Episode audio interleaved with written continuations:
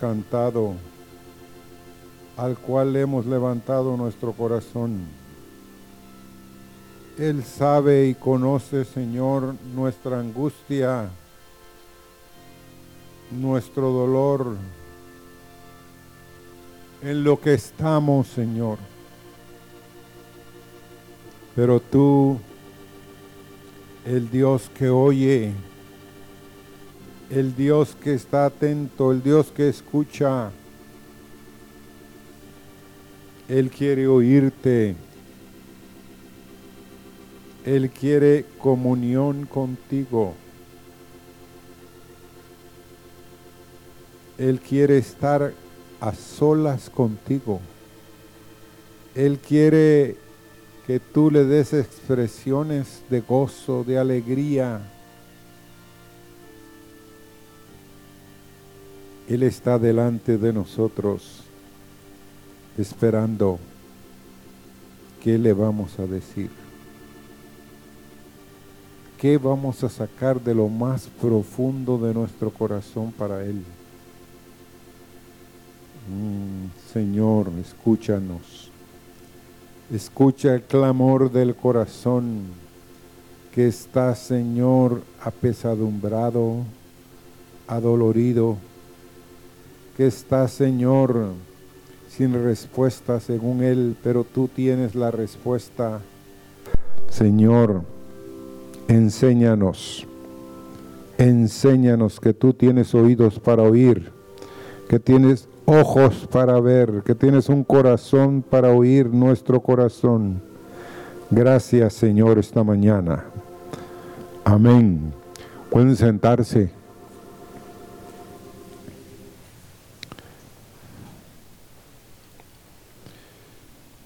Eh, uno por lo regular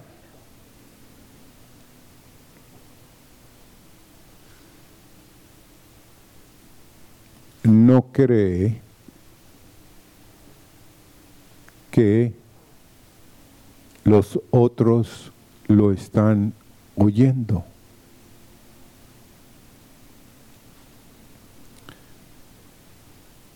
Una vez fui a comer con un, casualmente con un hombre de Dios Pero él estaba ahí otro hombre, un hijo de un pastor. Y estábamos comiendo, de pronto él se detuvo. Y me dijo, Carlos, sí, le dije yo.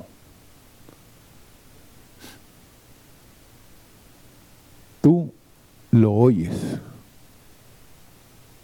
pero no lo escuchas. Y tú le dijo al otro, haces lo mismo. Y tú te consideras amigo de él y él se considera amigo tuyo, pero los dos se oyen, pero no se escuchan. No están en la misma sintonía. Ajá.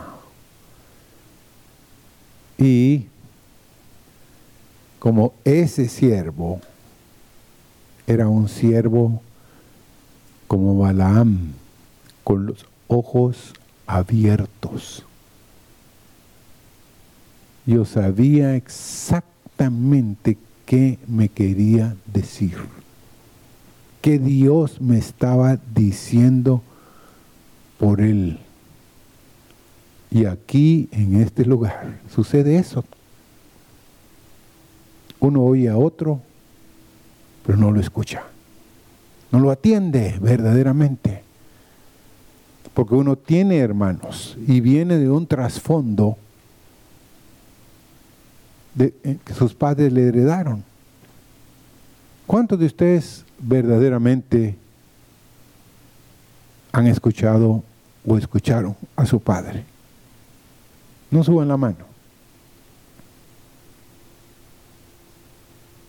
Alguien puede decir, pues ni lo conozco. Él no vivió con nosotros. mi recuerdo de Él es tan lejano.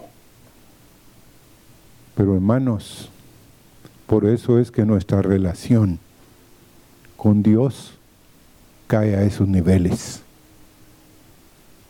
Creemos que no nos oye, que Él no está atento, está muy lejos, que nosotros somos extraños.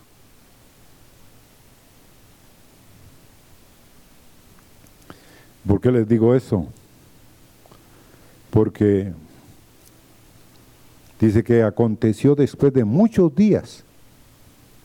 Murió el rey de Egipto y los hijos de Israel gemían a causa de la servidumbre y clamaron y subió a Dios el clamor de ellos con motivo de su servidumbre. Éxodo 2, 23 al 25 está eso. Y dice la, el, versión, el verso 24 del capítulo 2. Y oyó Dios el gemido de ellos y se acordó de su pacto con Abraham, Isaac y Jacob. Pero el verso que a mí me, de los que estos y lo que vamos a hablar, me impactó fue que Dios está, dice en el verso 25, y miró Dios a los hijos de Israel y lo reconoció Dios. ¿Qué es reconocer a alguien?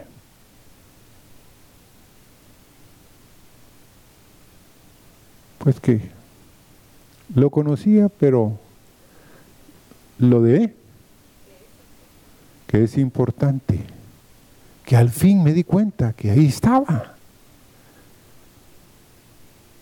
El pueblo de Israel habían pasado muchos años, hermanos. Y una pregunta, ¿cuántos años tuvo que esperar Moisés para el cumplimiento de estas palabras? Porque despuesito Dios llama a Moisés. Y unos dicen, bueno, Parece ser que Moisés huyó a la edad de 40 años de Egipto. Y estuvo 40 años con su suegro. Entonces, mínimo el pueblo de Israel esperó 80 años. Pero otros dicen de que 400 años hubo silencio. ¿Cuántos de ustedes aguantarían mucho tiempo?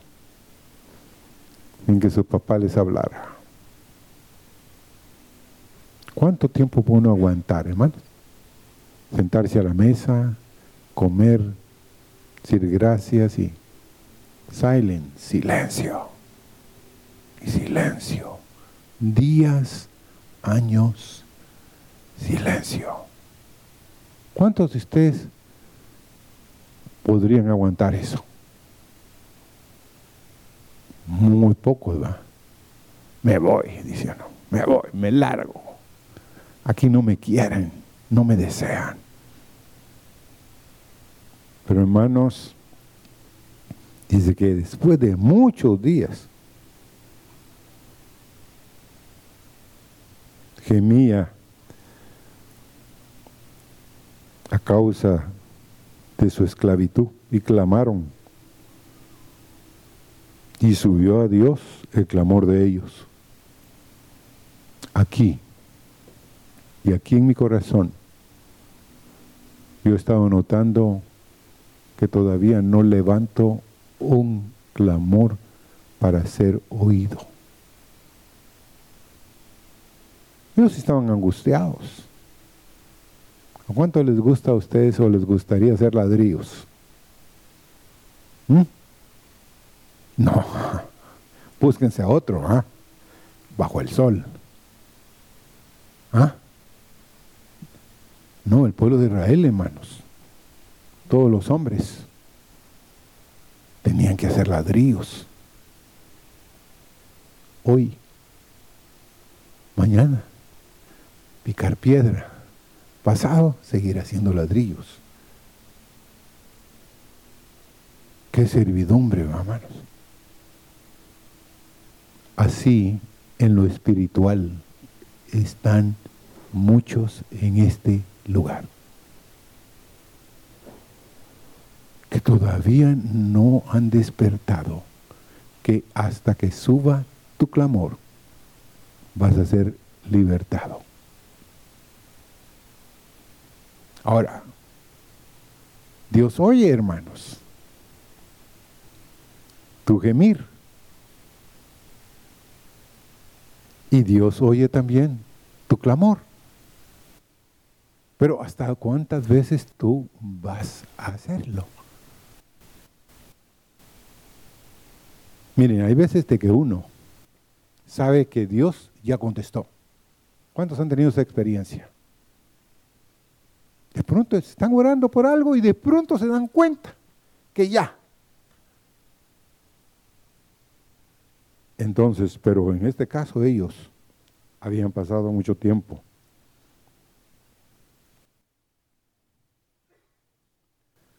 Porque miren, ustedes y yo también estamos viendo todo lo que está pasando alrededor del mundo. ¿Cuántos han oído de los miles de refugiados que han salido de los países de Irak, de Siria, de todos esos países?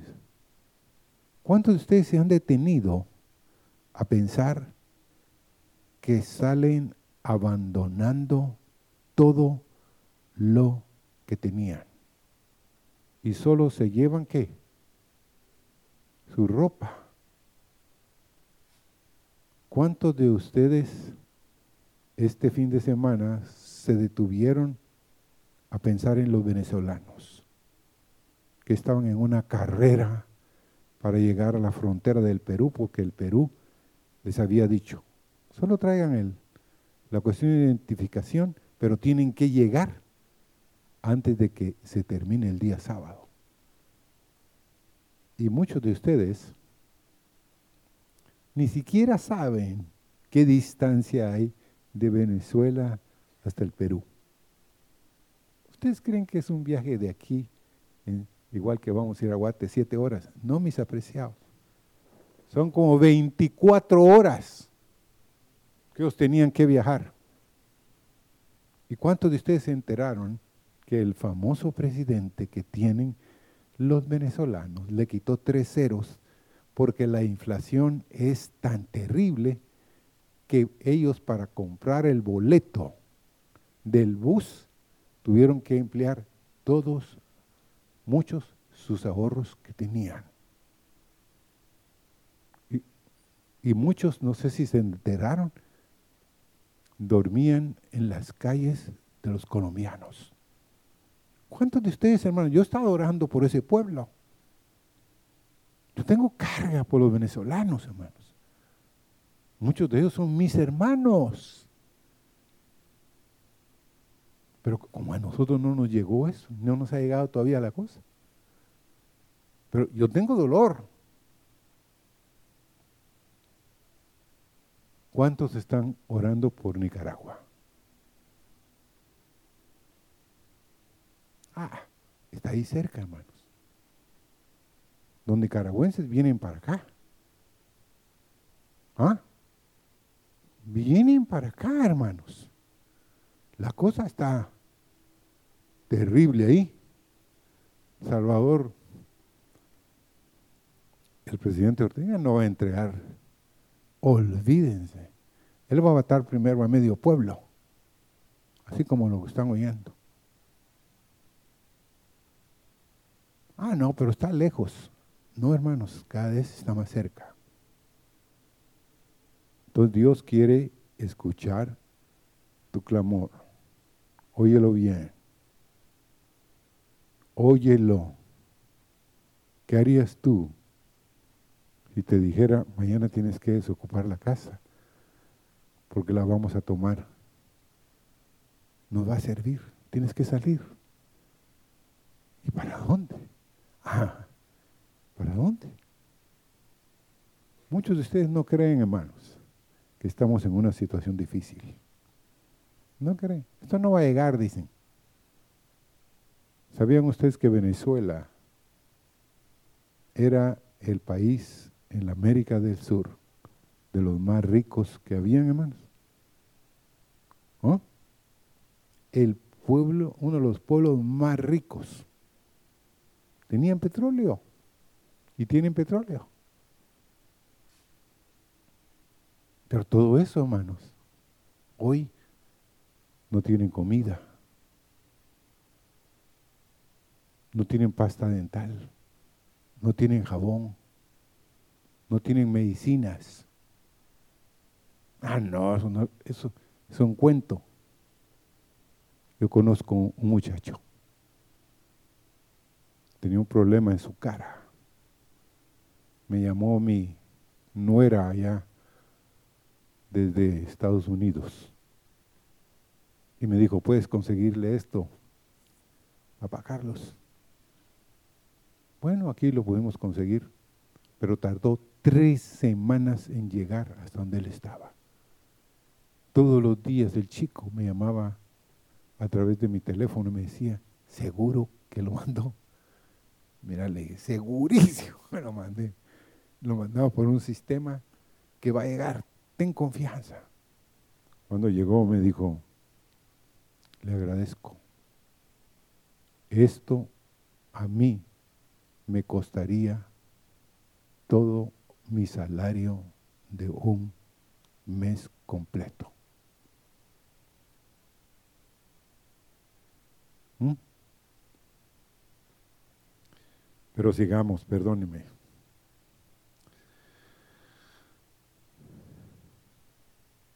Y como dijo nuestro hermano Carlos,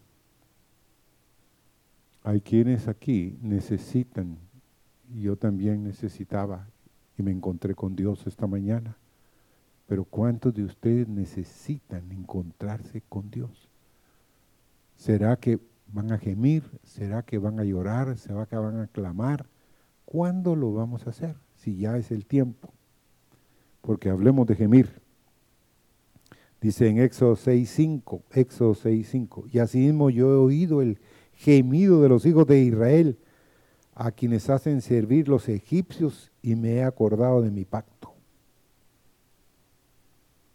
Tú tienes que tomar la decisión. Mire, y un gemido, hermanos, es una expresión de una persona con dolor o pena que hace por medio de sonidos, que a veces son perceptibles y a veces no. Hay quienes pueden estar llorando por dentro, pero así llorando a gritos, pero no sacan más que un susurro, un pequeño gemido. Pero Dios oye el pequeño gemido, se inclina a oírte.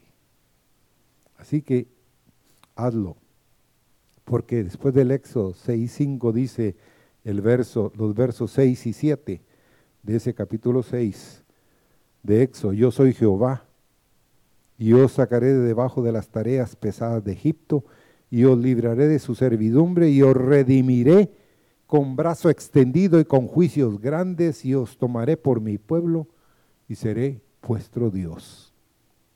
Él te va a sacar. Cuando llegue el tiempo, cuando tú clames, cuando le grites, porque el clamor es un grito, hermanos que lo oyen muchos. Y Él te va a sacar de tareas pesadas, te va a redimir con juicios para tomarte como su pueblo y que Él anhela ser nuestro Dios. Que lo conozcamos como el que nos liberta, como el que nos saca del hoyo. Porque miren, el pueblo de Israel después de haber salido de Egipto, a los cuantos días querían apedrear a Moisés. A los cuantos días estaban erigiendo un becerro de oro. A los cuantos días había una rebelión terrible en medio del campamento. Pronto, hermanos. Ahora en jueces 2.18 dice, y cuando Jehová le suscitaba jueces, Jehová era con, era con el juez y los libraba de mano de los enemigos todo el tiempo de aquel juez, porque Jehová se arrepentía por sus gemidos a causa de los que los oprimían y afligían. Dios suscita jueces, líderes que quieren que el pueblo, que Dios está con ellos y Dios los libra de mano de los enemigos. Dios va a levantar, hermanos, en medio de nosotros, hombres y mujeres, con carga por otros, que podrán dar ánimo al cansado, libertar al oprimido, al que está esclavizado.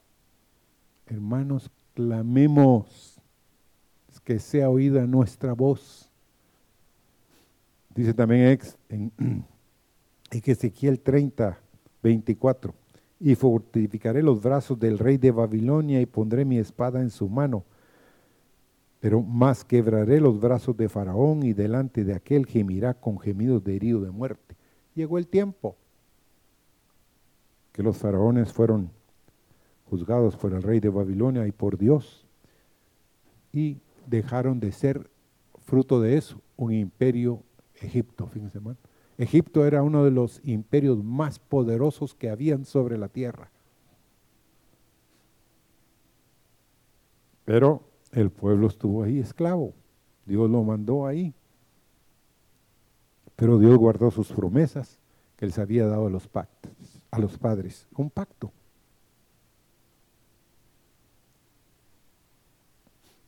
Ahora, quiero hablar de ciertos personajes que han estado en angustia y Dios, ellos han levantado a Dios un clamor. Por ejemplo, David, vamos a 2 Samuel capítulo 22, 2 Samuel capítulo 22 y verso 7.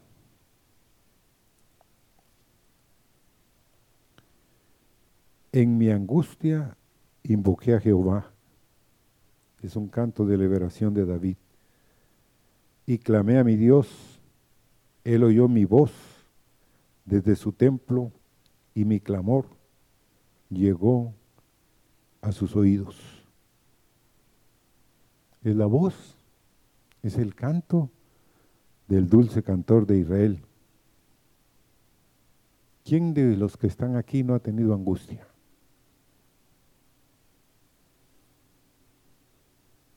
Muy poquitos.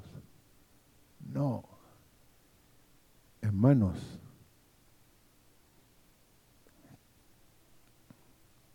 la angustia es una congoja, una aflicción. Se trata de un estado afectivo que implica un cierto malestar emocional que está acompañado muchas veces por cambios en el organismo, como temblores, taquicardia, sudoración excesiva o falta de aire. ¿Mm? Angustiado. No sabe por qué. Por estos temores, por estas angustias. Eso tenía David. ¿Mm? ¿Cómo sienten ustedes que se sentía David haciéndose de loco? ¿Ah? Allá con aquel rey.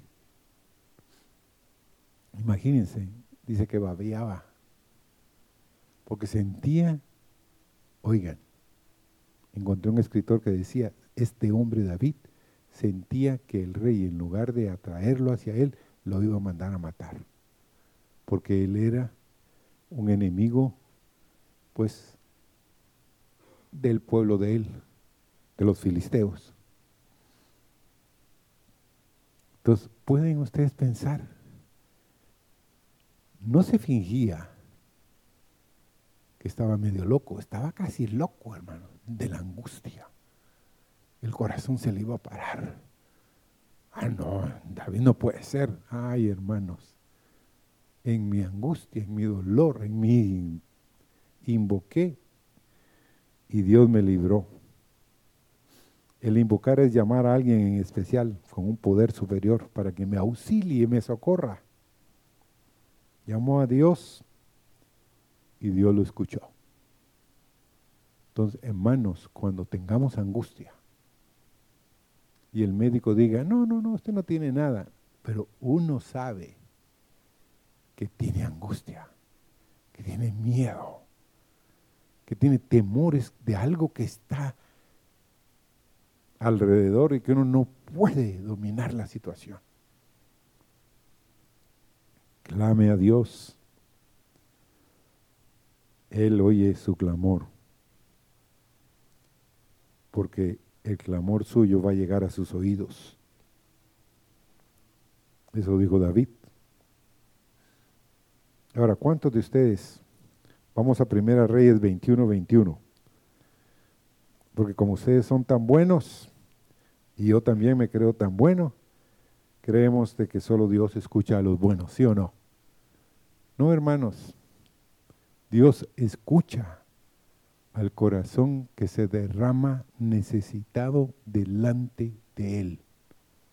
Dios no tiene favoritos. Miren lo que Acab le dice Elías Tisbita en Primera Reyes 21, del verso 21 al 22.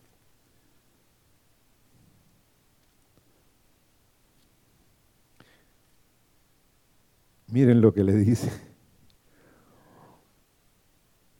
He aquí. No, primero vamos a leer el verso 20. Miren lo que dice. Y Acab dijo a Elías, me has hallado enemigo mío. Él respondió, Elías, te he encontrado porque te has vendido a hacer lo malo delante de Jehová. He aquí yo traigo mal sobre ti y barreré tu posteridad y destruiré hasta el último varón de la casa de Ahab, tanto el siervo como el libre en Israel. Y pondré tu casa como la casa de Jeroboam, hijo de Nabat, y como la casa de Baasa, hijo de Ahías, por la rebelión con la que me provocaste a ira y con que has hecho pecar a Israel. ¿Mm?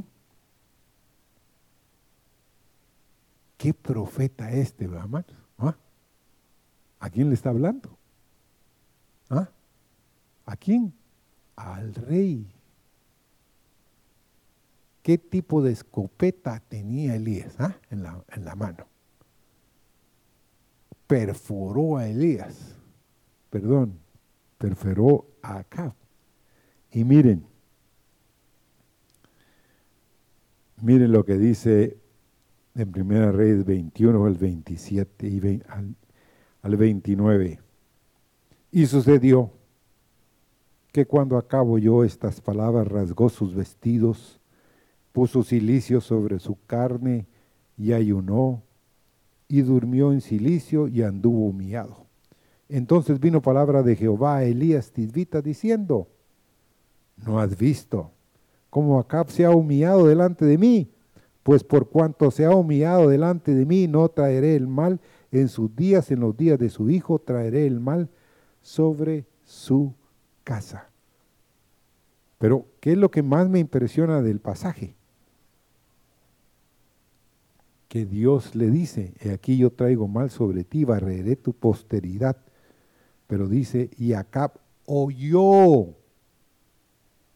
Hermanos, hay que oír.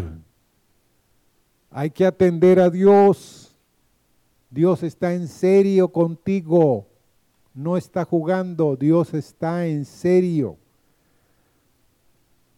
Y a este hombre Dios lo escuchó. Uno no cree que Dios escucha a los malos, ¿verdad que no, hermano? Pero Dios los escucha. Si se humillan y oyen su voz, Él quiere escuchar tu voz y mi voz. Y Él quiere darte tiempo. Amén. Él quiere atenderte. Él no está ocupado, hermanos. A veces nosotros creemos, el jefe está muy ocupado. No me va a atender. Pero el jefe de los jefes tiene oídos para oírte. Amén. Para atenderte. Ahora, se humilló el hombre y fue oído. Ahora, ¿cuántos de ustedes consideran que Dios puede oír a, alguien como Manasés? ¿Cuántos de ustedes saben quién era Manasés? ¿Mm? A ver. ¿Cómo? Sí, era un hijo de un rey. A ver, ¿quién más? ¿Cómo? Un rey tremendamente malvado. Un rey que Dios le llega a decir por el profeta Isaías. Dice el Señor que pongas a cuenta, o sea, que limpies la casa, la pongas a cuentas y que vas a morir. Dice que él se voltea porque estaba enfermo contra la pared y suplica a Dios que le dé más chance, que lo perdone, le clama. Y Dios lo escucha y manda a Dios de regreso a Isaías que le diga que le va a dar 15 años más. En esos 15 años le da a este hijo Manasés. Pero miren lo que dice en Segunda Crónicas 33. Vamos ahí, Segunda Crónicas 33. Este Manasés sí era campeón, hermanos. Dentro de los campeones campeonísimo Manasés. Van a oír ustedes todo lo que hizo. Yo uno diría, a este Dios no lo perdona. A este Dios no lo va a oír.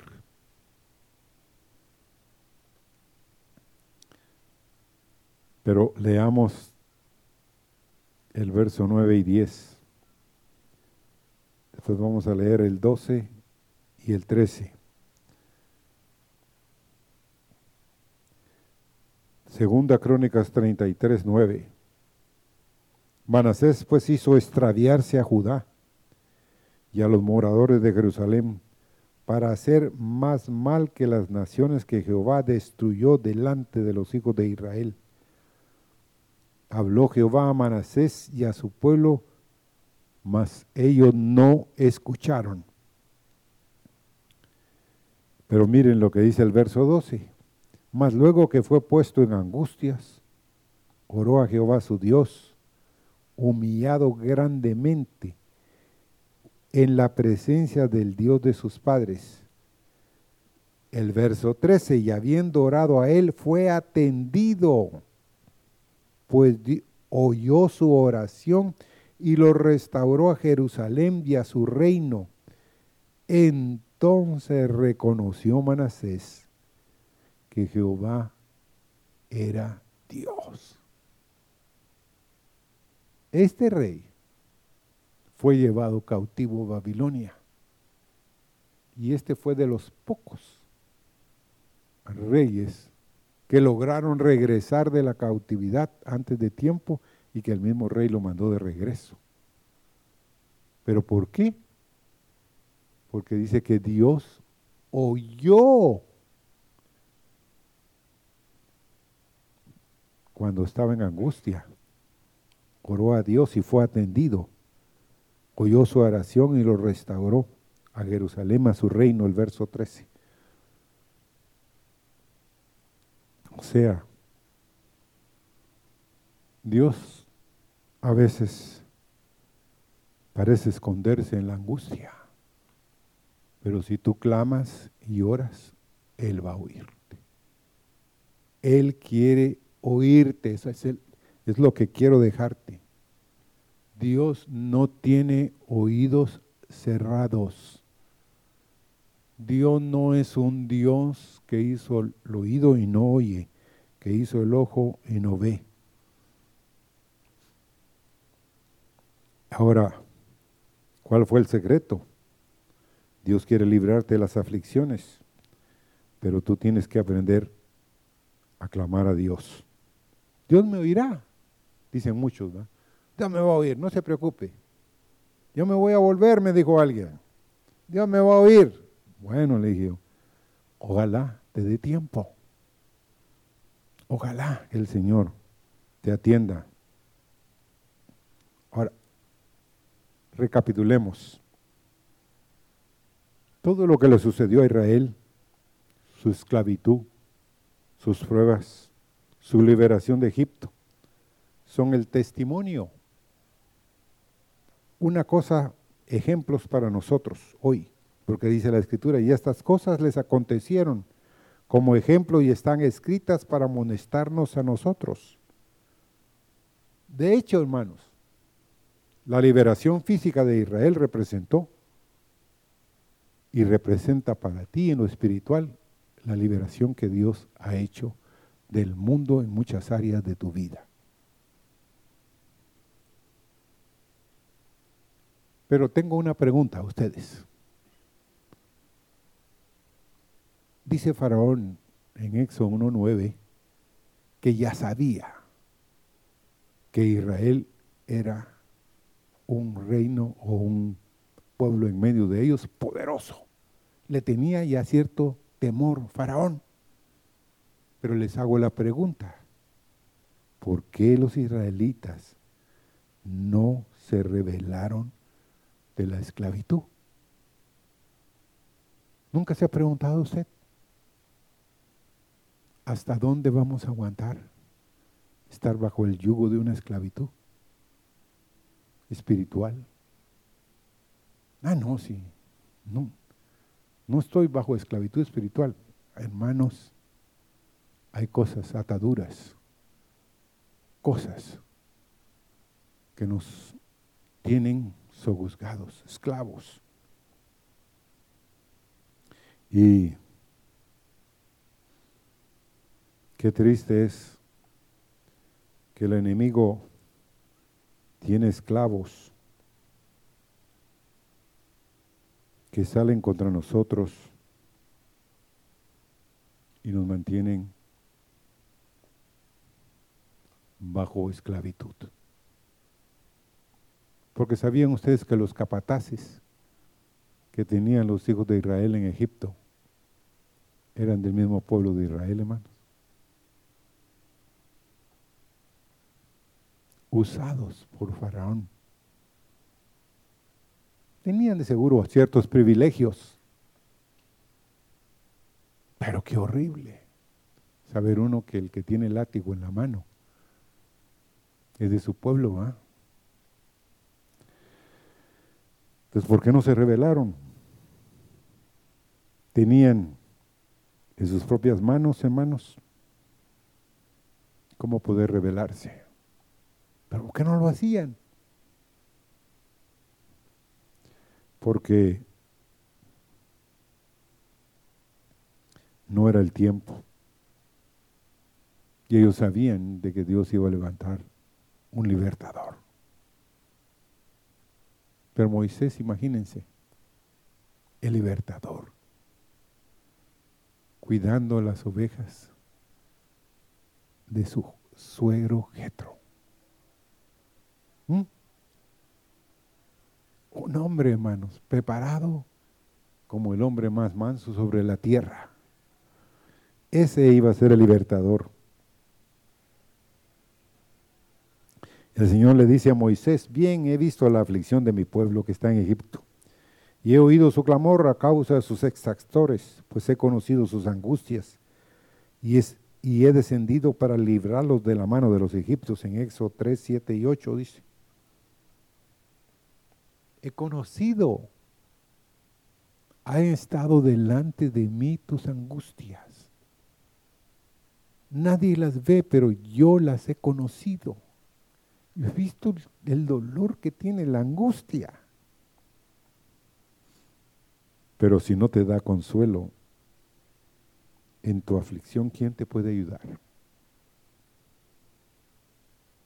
¿Cuántos de ustedes podrían decirle a Él, Señor, tú sabes por lo que yo estoy pasando? Ya no lo aguanto, Señor.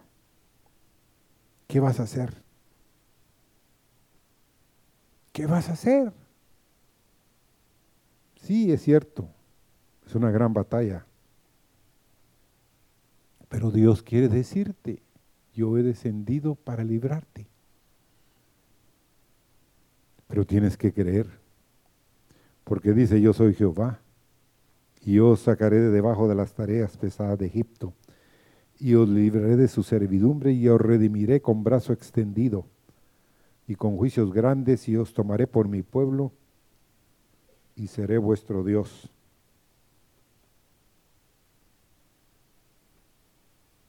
Qué lindo es saber eso, ama.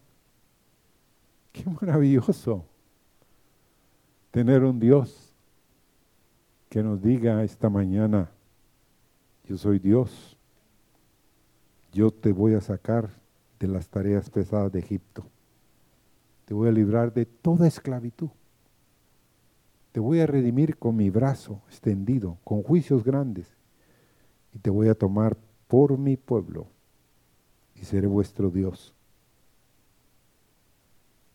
Amén. Qué lindo. Hermanos, el Dios tuyo y Dios mío, oye el más pequeño gemido, pero quiere oír también tu clamor.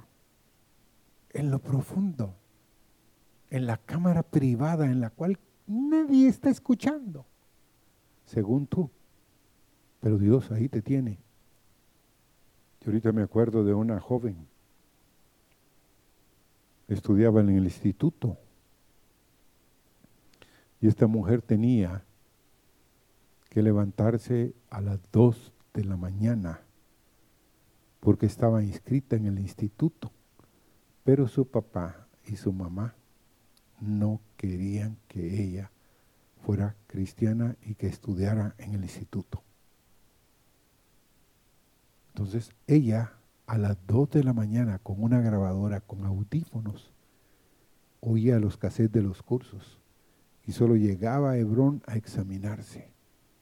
Así sacó dos años de instituto.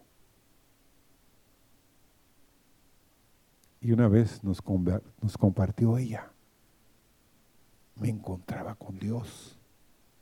Dios estaba ahí en el closet conmigo y yo no podía pagar la, la grabadora, o cuando la pagaba me había retrasado, pero Dios había estado ahí. Y yo tenía que ir a trabajar porque tenía que ir a trabajar a las 8 de la mañana y tenía que levantarse temprano porque ella era la encargada de hacer los desayunos en la casa. Y me dijo, a veces no había dormido nada pero invocaba a Dios y Él me daba fuerzas, me ayudaba, me sustentaba. Hermanos, Dios oye clamores, gemidos en las cámaras secretas. Cuando el dolor llega sobre ti, Dios quiere estar contigo y ayudarte. Pero si no te acuerdas de Dios, Eso sí, es un problema. Y solo queremos decirle a Dios, no te olvides, Dios oye, Dios sí escucha, Dios sí atiende, Dios nunca está ocupado nunca le vas a ser inoportuno a Dios. Pero haz que se oiga tu clamor. Haz que salgan expresiones de gratitud a veces por la liberación que Dios está haciendo en tu vida. Que haya algo de lo profundo de tu ser. Porque hermano, yo sé que hay muchos angustiados que les tiembla por noches enteras, no hayan que hacer. Hay quien me dijo hace poco, si me acuesto, no me puedo dormir. Si me levanto, quiero dormirme. Voy a la cama y no puedo dormir. No viene sueño sobre mí. Estoy toda la noche con los ojos pelados. ¿Qué hago? ¿Qué angustia? ¿Qué dolor? No puedo superar esta situación. El Dios que oye quiere oír tu clamor. Señor, estamos aquí esta mañana esperando las misericordias del buen Padre que siempre está atento a escuchar a los hijos, pero quiere que salga de lo profundo de tu corazón, no del diente al labio, que estás necesitado, que ya no aguantas, que el dolor ha llegado y ha negado tu corazón, pero Él quiere ser tu ayudador. Y como dice Jeremías 33,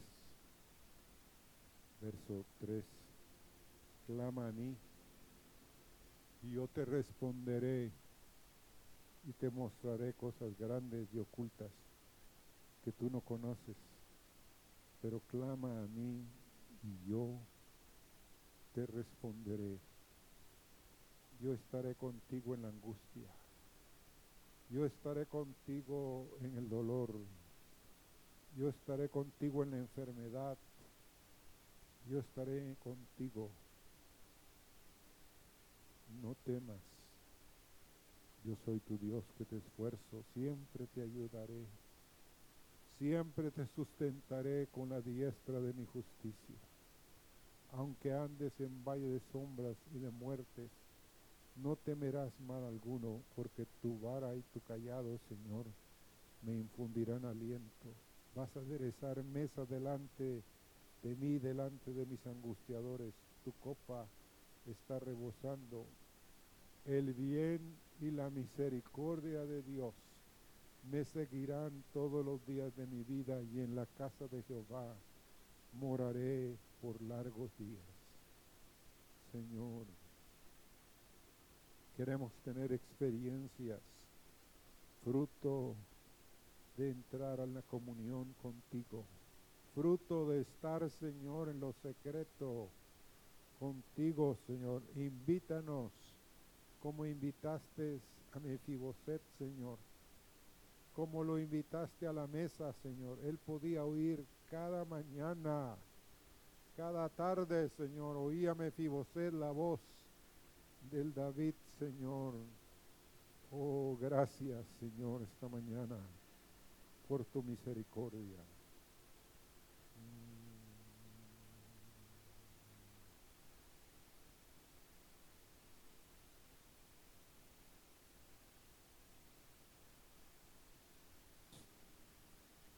cantemos.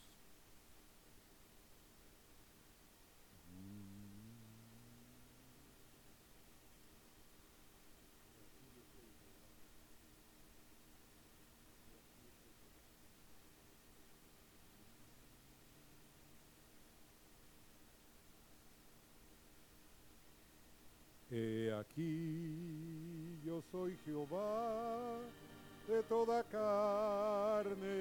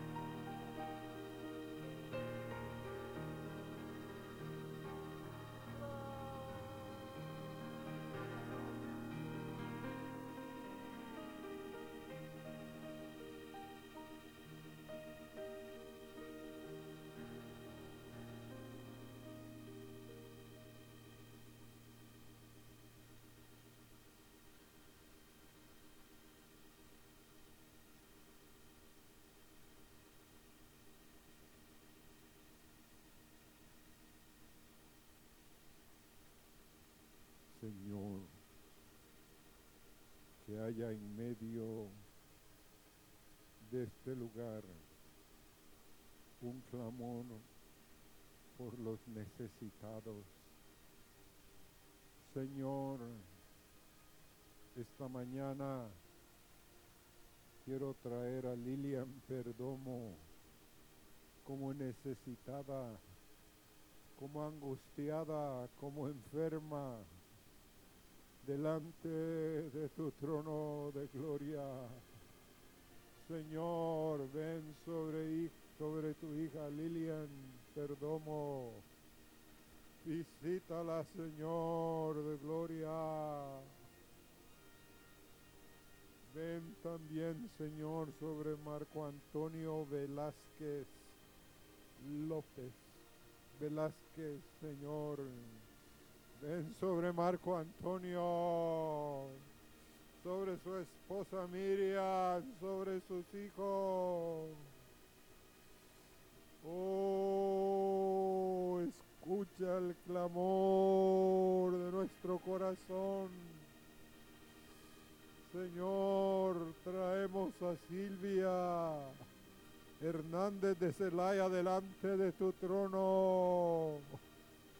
Señor, haz misericordia para con ella, Señor, en esta hora.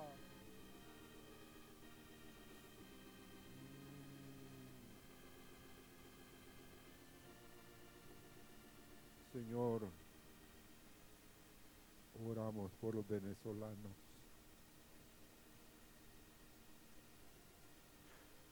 Sí, niños, hombres, mujeres, Señor, oramos misericordia. Que los colombianos abran sus fronteras, que el Brasil también que el Perú, Señor,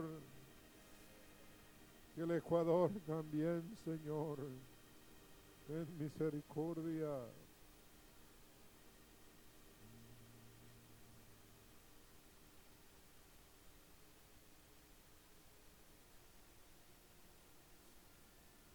¿Habrá alguien más que quiera presentar a alguien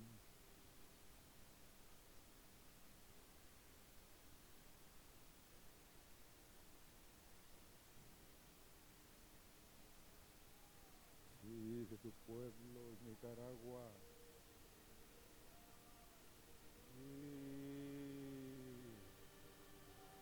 mira los pastores, mira las ovejas, mira los jóvenes en Nicaragua, la señorita, los niños.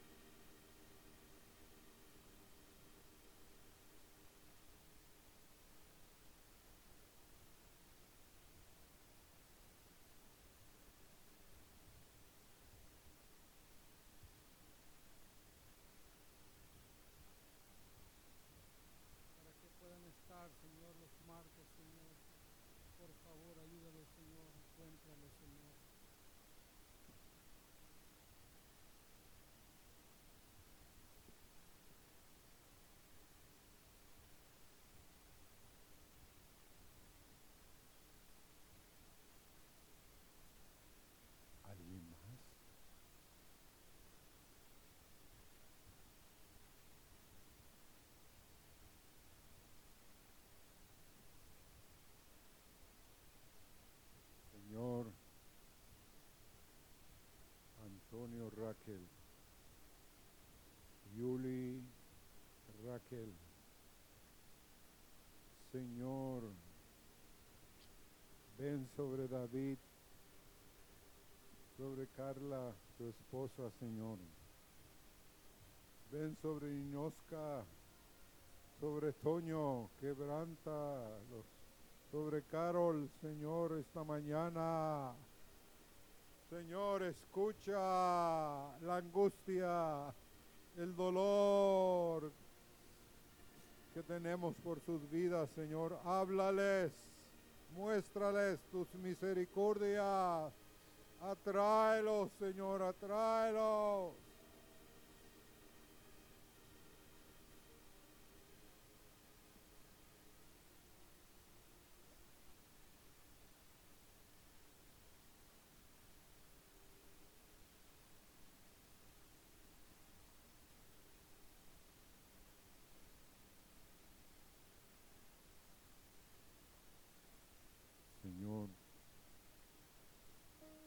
Orado por Willy Córdoba, por Gustavo, Señor, por Nelson Avelar, por Richard, por Tita, Señor. Haz tu extraña obra, tu poderosa obra, Señor, en la vida de ellos encuéntralos, encuéntralos, Señor de gloria. Mm, Señor.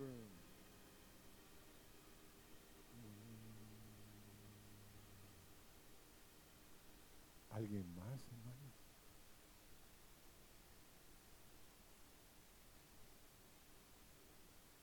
Ah, Señor, el hermano Ramón Maldonado la hermana Egma.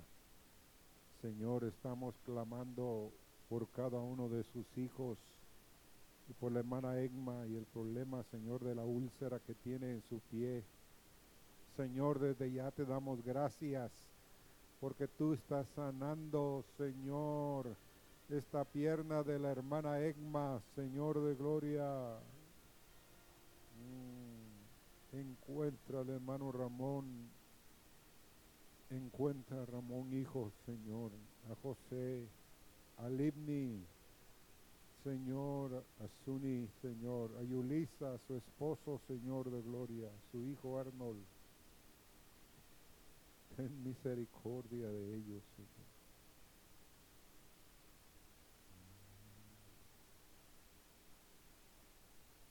Señor, oramos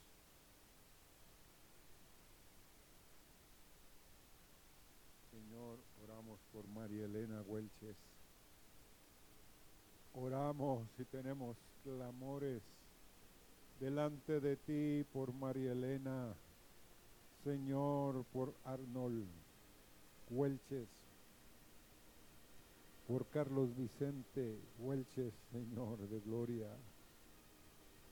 Oh, encuéntralos, auxílialos, socórrelos Señor.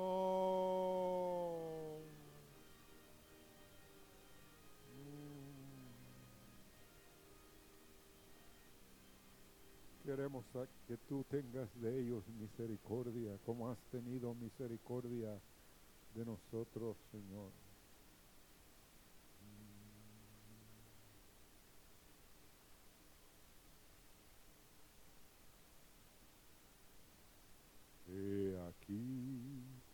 Yo soy Jehová de toda carne, Dios. No hay nada difícil para mí. No hay nada,